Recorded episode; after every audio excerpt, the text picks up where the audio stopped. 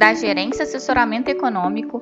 Esse é o seu Bebê Conexão Mercado, que traz para você as principais notícias e nossas análises do Brasil e do mundo.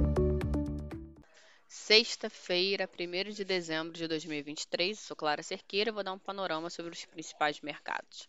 No exterior, os mercados amanheceram sem tendência definida em meio aos PMIs da indústria melhores do que o esperado, tanto na Europa quanto na China, enquanto aguardam pelo resultado do mesmo indicador nos Estados Unidos.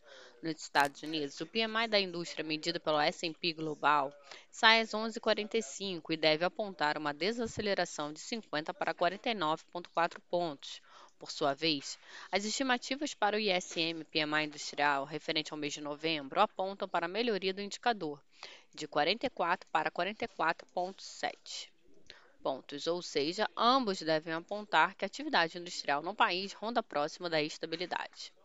As falas de Powell no dia também não devem ter grande repercussão, já que o presidente do Fed participará de evento em ambiente universitário sem nenhuma indicação de que os assuntos de discussão sejam de política monetária. Nesse contexto, esperamos uma sessão de ajustes parciais do mercado aos movimentos de ontem, com o dólar operando em baixa ante a maioria das moedas e taxa dos treasuries em queda. Já as bolsas devem continuar aproveitando os sinais positivos da economia e seguir em alta. Para commodities, a perspectiva de dólar mais fraco no dia deve favorecer a alta das cotações. No Brasil, o foco das atenções permanece no quadro político diante das negociações de pautas econômicas no Congresso, em especial na finalização da reforma tributária e a MP 1185 das subvenções do ICMS. No mais, os agentes acompanham as falas dos dirigentes do Banco Central de olho nas sinalizações em torno da condução da política monetária.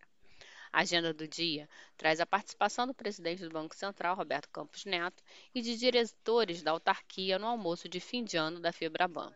Assim, alinhado ao humor global e em meio às discussões sobre as matérias fiscais no Congresso, o Ibovespa pode se valorizar, o dólar enfraquecer frente ao real, acompanhando o movimento global, e a curva de juros seguir entre margens estreitas nos prazos curtos, enquanto os médios e longos podem devolver prêmios de risco, acompanhando a queda do dólar e das taxas dos treasuries. Um bom dia e bons negócios.